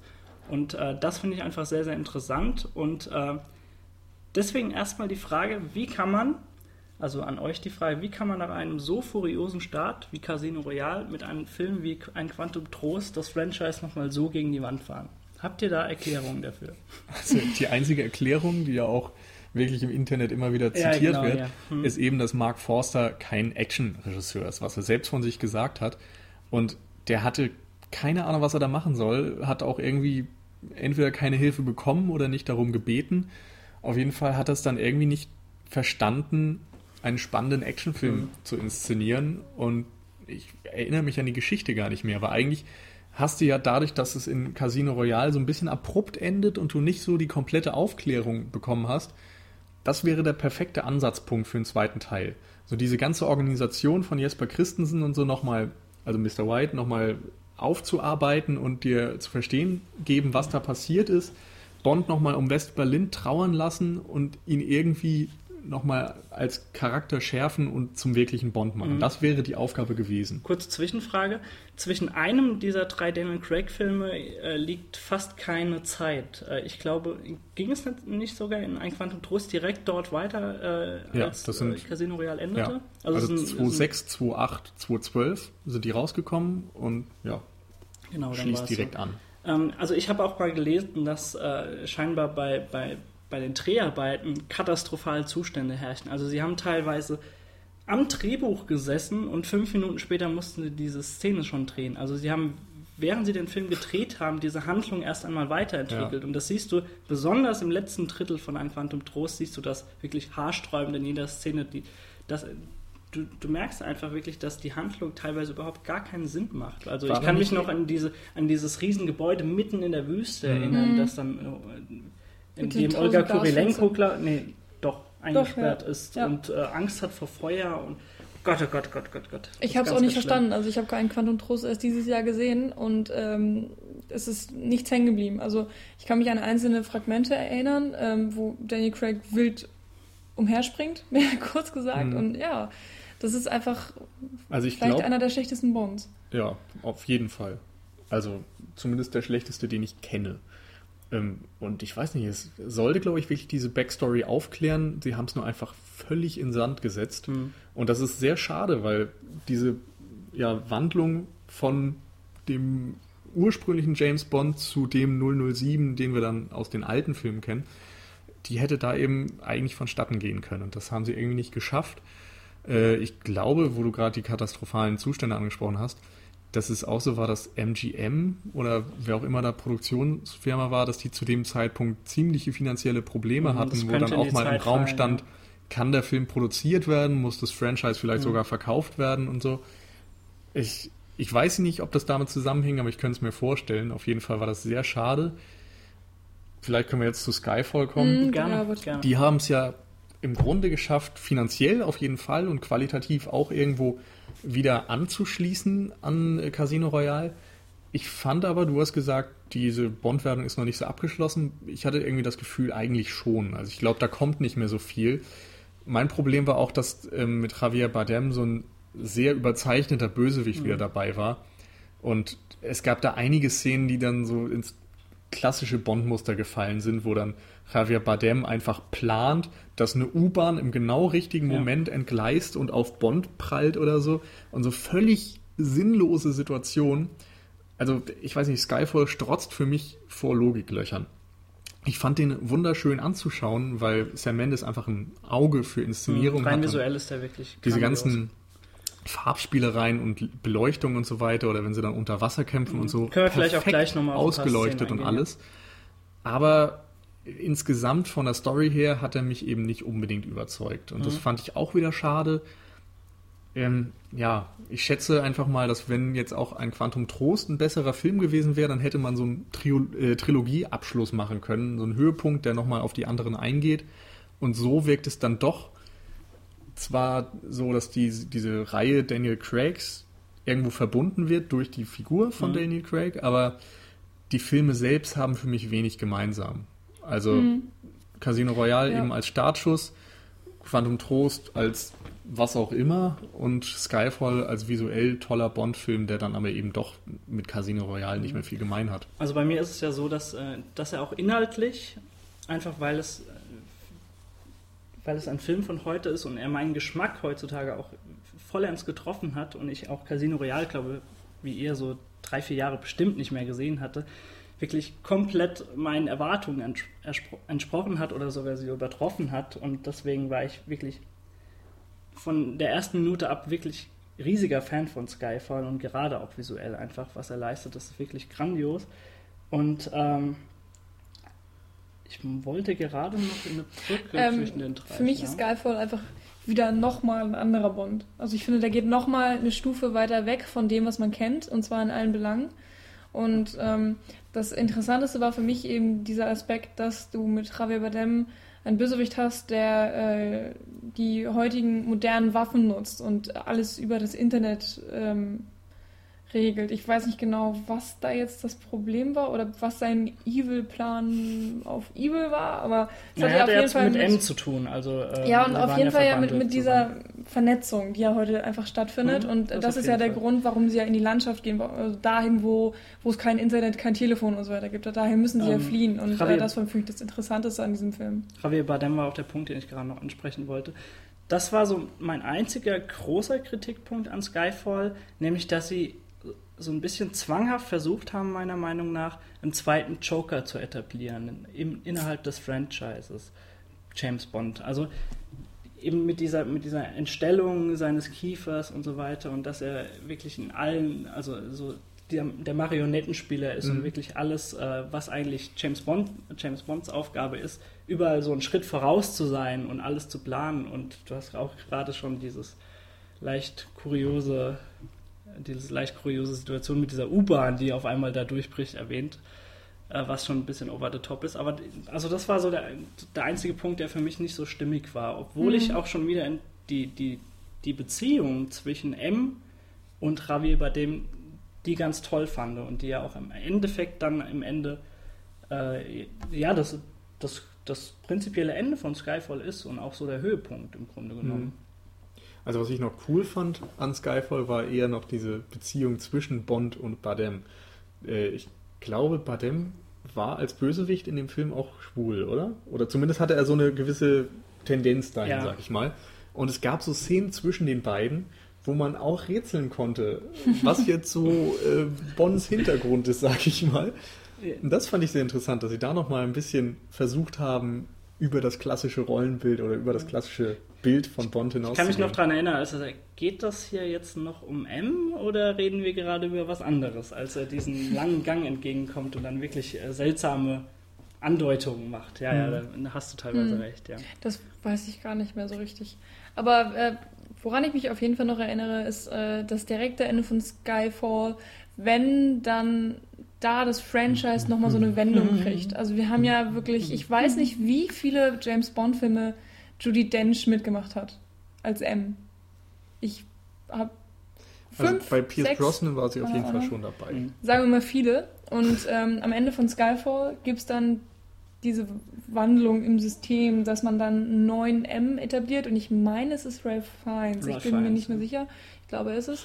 Und äh, Moneypenny kehrt zurück. Hm? Ähm, ich weiß auch nicht, wann Moneypenny ihren letzten Auftritt hatte. Auf jeden Fall in den ganzen Daniel Craig-Filmen gibt es Ja. gar keinen. Und ähm, Und Q. genau, und Q kommt auch wieder zurück. Genau. Und alle so ein bisschen anders als erwartet. Also Moneypenny ist dann, glaube ich, eine afroamerikanische Frau und äh, Q ist, glaube ich, 25 und kommt aus der IT-Uni gerade Ja, ist so ein- rausgesprungen. So ein, Computer-Nerd. Genau. Ähm, irgendwie ganz witzig. Also, dass da auch nochmal versucht wird, James Bond vielleicht so ein ganz bisschen zu modernisieren, was dann ja auch eben im, in der Plotstruktur an sich schon versucht wurde mit dem Cyber äh, War. Was und aber so vor allem auch dafür spricht, dass dieses, äh, ja, diese, diese Entwicklung zu James Bond so langsam abgeschlossen ist, wie du Nils auch schon gesagt hast. Also man hat Q, man hat Moneypenny wieder, man hat am Ende den Aston Martin vor der Tür, der dann Mhm. wirklich auch schon mit Gadgets gespickt ist Mhm, und aus den äh, 60ern und so. genau und äh, diese, diese Maschinengewehre herausgefahren werden. Also äh, diese, diese kleinen Spielereien, die kommen jetzt alle so langsam wieder rein und du merkst so langsam, okay, er wird jetzt zu dem James Bond, den wir kennen, aber immer noch mit den Stärken, die Daniel Craig seit Casino Royale stark gemacht haben und sie versuchen das jetzt, hoffe ich, auch im nächsten ähm, James Bond-Film beides in, in, zu, auf einen Nenner zu bringen, was sie bei, für mich Ja. in Skyfall auch schon äh, in weiten Teilen geschafft haben. Und ich hoffe einfach und äh, vertraue Sam Mendes dahingehend eigentlich schon blind, kann man fast sagen, dass Mhm. er da äh, wieder seine Finger im Spiel hat und das auch gut äh, über die Bühne bringen wird. Ja. Ja. am liebsten, ich glaube, da sind wir uns alle so ein bisschen einig, würden wir Quantum Solace so ein bisschen rausschneiden, Ja, am besten so ein hm. bisschen vergessen und irgendwie in der DVD-Sammlung ganz weit nach hinten schieben und einfach, ähm, ja, dann jetzt Casino Royale und Skyfall nehmen und wir freuen uns alle Ja. auf den.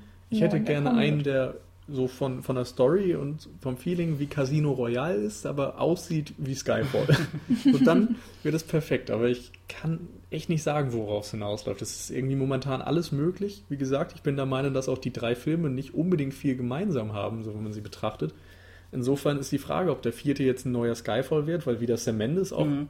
dabei ist, also erstmals der gleiche Regisseur in Folge bei Daniel Craig als Bond. Und es könnte aber eben was völlig Neues sein, auch wieder sich sehr klassisch an Bond orientieren durch die ganzen neuen Elemente, die wieder mit drin sind.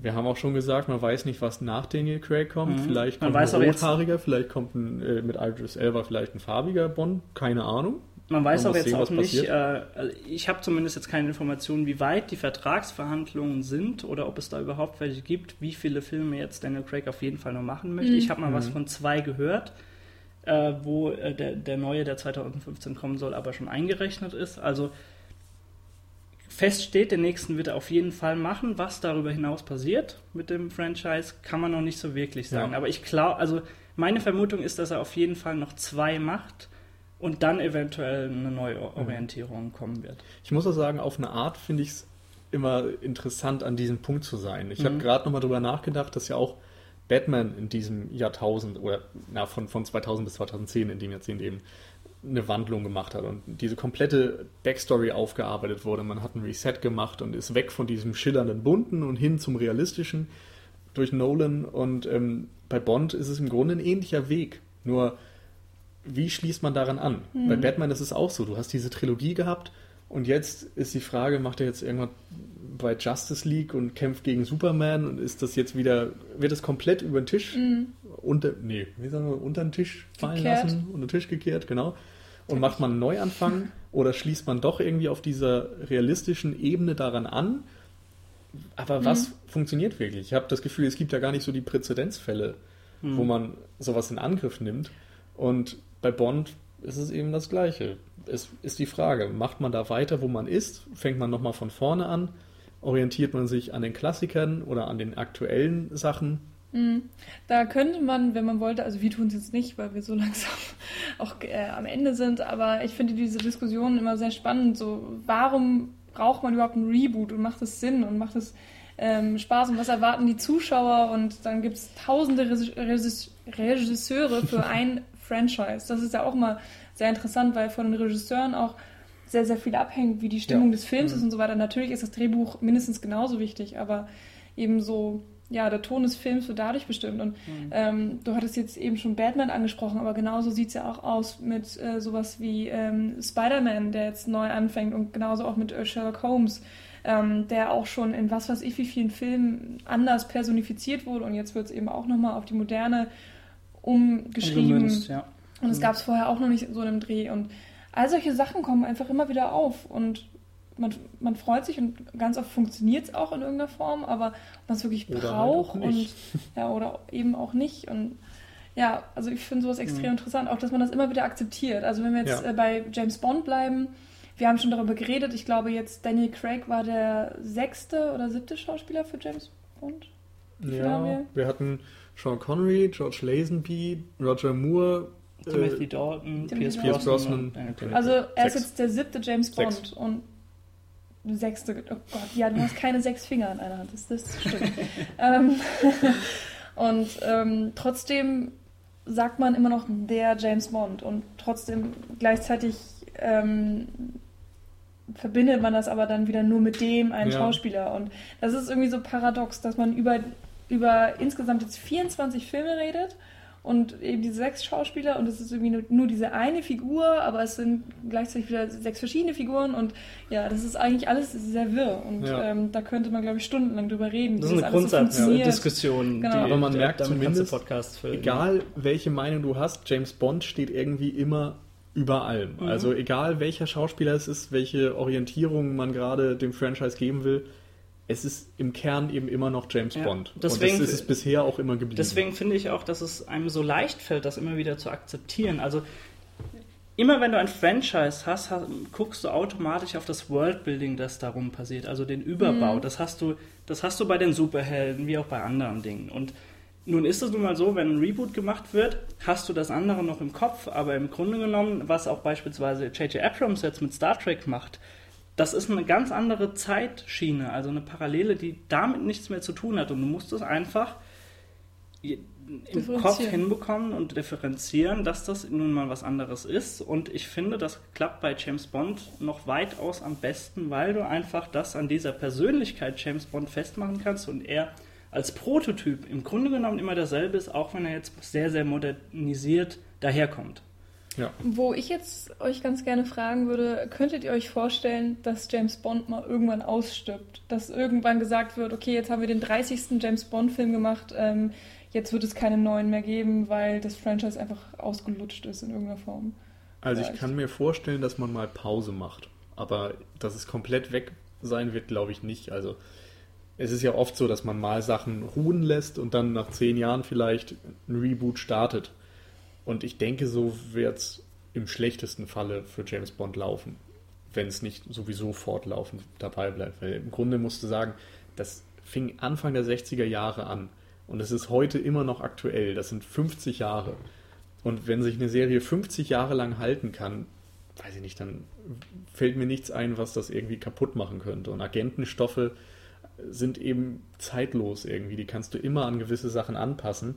Die Konsumption wird sich vermutlich immer mal wieder ändern, aber ich glaube nicht, dass es ja, Mhm. aussterben wird. Und der aktuelle Erfolg gibt den Leuten ja auch Ganz recht. genau, das ist ein wichtiger Punkt. Ich glaube, wir reden mittlerweile über Summen an Geldern, die Die definitiv dafür sprechen, dass, äh, wenn überhaupt eine kurze Pause da geschehen wird, das kann natürlich sein, Mhm. wenn sich beispielsweise kein, kein neuer Regisseur findet, der eins, also der wirklich zu 100 Prozent äh, sich damit äh, identifizieren kann. Vielleicht hat man auch einfach das Gefühl, dass man nach Craig den Bond, den man eta- etabliert hat, erstmal zu Ende erzählt Genau, hat. aber dennoch, und um das auch nochmal in die Waagschale zu schmeißen, wir sprechen hier bei Skyfall in der allerersten Woche allein in, in Großbritannien über, sieben, über 37 Millionen Pfund, das eingenommen wurde. Und das sind einfach Summen mittlerweile, die dann ganz gern gesehen werden, beispielsweise von, von Publishern wie MGM und Co. Also ich glaube nicht,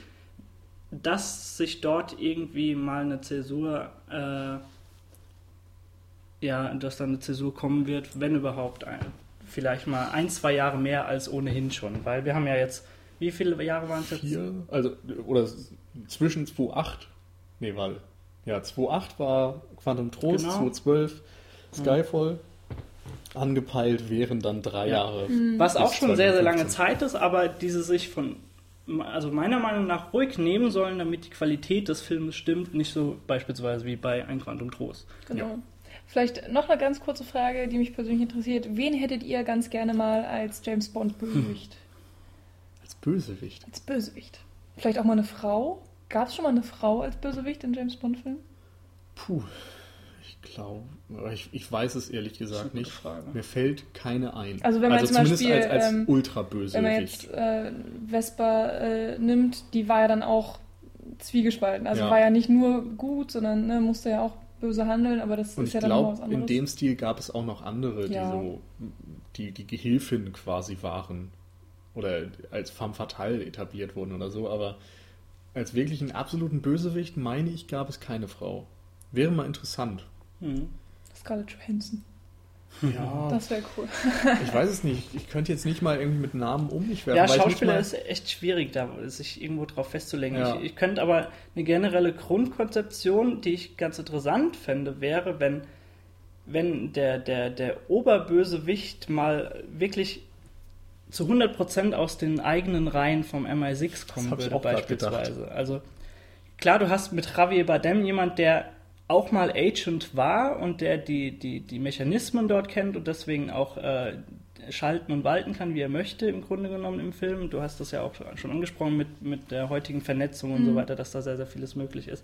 Aber wirklich einen Bösewicht nehmen, der aus den eigenen Reihen kommt und sich auch vielleicht auch noch in den eigenen Reihen Also so befindet und Maulwurf. so einen Maulwurf Mhm. äh, symbolisiert, wie man es beispielsweise aus so Filmen wie Departed kennt, was dort auch Mhm. sehr, sehr gut funktioniert. Und äh, dass du dann wirklich das nochmal äh, auf ein anderes Level hebst und sagst, okay, äh, ich traue von vornherein schon gar niemandem, aber ich kriege meine Aufträge und meine Informationen vom MI6. Mhm. Kann ich denen überhaupt noch trauen? Das kann vielleicht sogar so weit gehen, dass, äh, dass Ralph Fiennes, wenn er wirklich jetzt M bleibt, äh, da dann in die, also in Zweifel gerät beim, beim, bei James Bond. Äh, aber das fand ich wirklich eine sehr, sehr interessante Konstellation. Und was den James Bond angeht, würde ich persönlich so einen wie Idris Elba gerne mal sehen. Also ich glaube, der Shitstorm wäre sehr, sehr groß, wenn ein farbiger den Bond verkörpern würde. ist er aber Brite? Ah, ich kann es ja echt nicht sagen. Aber Okay, das ist Also auch immer so ein ganz wichtiger. Punkt. wir müssen halt auch bedenken, dass äh, also Craig wird den Ja. nächsten auf jeden Fall noch machen, eventuell sogar noch Mhm. den drauf. Dann befinden wir uns ungefähr in dem, in dem Zeitrahmen 2007, zwei- äh, 2017, 2018. Idris Elba geht auch, glaube ich, jetzt schon auf die 50 zu. Boah, ich weiß es nicht. Schade. Also ich will jetzt nichts Falsches sagen, aber auf jeden Fall schon mal eine, eine Kategorie, äh, die früher vielleicht noch geklappt hätte, wenn ein James Bond einfach über, über seine Smartness und Coolness kommt Mhm. und dort die Situation regelt, aber nicht mehr über die Körperlichkeit eines Daniel Craigs. Ja. Aber Ähm, genau sowas Okay, was du Äh, nur ganz kurz, weil ich fände als Bösewicht mal extrem interessant, ein Politiker in einer extrem hohen Stellung, also den man nicht einfach angreifen könnte, weil er dann eben hinter einem ganz anderen System steht, als zum Beispiel jetzt Mats Mikkelsen ähm, mit, mit seinen Kartellen und so Ja. weiter. Also das finde ich mal interessant. Also ich fände schön, wenn einfach mal die Figur Bond hinterfragt werden würde. Also das passiert ja im Grunde in Teilen schon in Casino Royale. Aber was wäre denn, wenn jetzt seine Identität auf einmal offenbart wird, wenn man mal so die Bevölkerung oder die Medien sieht, wie sie irgendwie hinterfragen, was eigentlich diese Geheimdienste dürfen, wenn es vielleicht auch so in Richtung NSA-Skandal einfach mal, die, wenn einfach das MI6 hinterfragt wird, wenn man das niederlegt, was die dürfen, oder wenn man Bond feuert oder keine Ahnung, wenn er vielleicht nochmal einen Schicksalsschlag bekommt und dann einfach seinen Agentenjob niederlegt. Wenn man So diese Situation. Ja, ich wollte es auch gerade sagen. So, Vielleicht. so propagieren, who watches the Watchman oder who aber auch, watches the MI6. also was, ja. was ja versucht wurde bei Dark Knight Rises auch irgendwie, dass Batman sich zur Ruhe sitzt. Da war es halt in schlecht. Ja. Aber grundsätzlich finde ich ist das immer interessant, eben diese Krisen zu beleuchten Mhm. und wie stark sind die Leute noch, wenn es halt nicht läuft. Und wenn man vielleicht ja Gegenwind bekommt und so. Und das glaube ich, also gerade dieser psychologische Aspekt, der würde mich nochmal interessieren. Das ist auch interessant auf jeden Fall. Gut. Haben wir eigentlich, also wir haben genug gesagt, in dem auch unser Fazit jetzt steckte. Ich glaube, wir brauchen jetzt noch nicht, nicht noch Ja. mal eine Viertelstunde über die Qualität Genau. von Casino Royale reden, weil die ist ohnehin ähm, sehr, sehr gut. Also im, wenn wir im James Bond-Genre äh, reden, dann reden wir hier, wenn wir Kritik äußern, auf sehr, sehr hohem Niveau. Wir sind immer noch bei einer Es sei 11 von denn- 10 Es beispielsweise. sei denn, wir reden über Quantum Trost. Da bin ich den dann ich bewusst gerade ausgeblendet habe. sehr weit natürlich. unten. Äh, Ansonsten kann man natürlich noch sagen, was finden wir jetzt besser? Ist euch jetzt ein klassischer Bond lieber, so ein Sean Connery Mhm. oder ein Jo- Roger Moore oder sowas? Oder mögt ihr den neuen Ansatz lieber? Ich glaube, ich mag wirklich beide, weil ich finde, dass äh, so jeder James Bond passt in seine Zeit. Also zum Beispiel hätte ich mir einen Daniel Craig nicht vor 20 Jahren vorstellen können. Das wäre, glaube ich, ein bisschen deplatziert. Und ähm, so als kleines Fazit von mir, ich habe einfach gemerkt, dass, dass ich das irgendwie mag ich dieses Franchise. Und ich habe das Gefühl, eigentlich müsste ich mir mal wirklich ein paar mehr Bonds angucken, damit ich auch so vielleicht einen schöneren Überblick habe und ja, also da hätte ich echt Lust drauf. So Ich hatte mir ja mal vorgenommen, äh, seitdem diese wunderschöne Kollektion rausgekommen äh, Mhm. gekommen ist auf Blu-ray und sie auch einzeln für, sagen wir mal, einen schmalen Taler mittlerweile zu bekommen sind, äh, wenn du richtig suchst. Äh, so jeden Monat mal so einen Film nachzuholen. Mittlerweile hat sich so ein bisschen auf einen Film pro halbes Jahr Mhm. oder Jahr erstreckt. Theoretisch Sei's können wir ja wirklich einen Monat machen. Einfach Ja, mal. also- ich, wie gesagt, das sind 24 Filme. Wir gucken ab und zu ja schon mal 24 Filme pro Monat. Könnten wir ja einfach mal. Ja, eigentlich muss man sich einfach mal stellen. vornehmen, ja.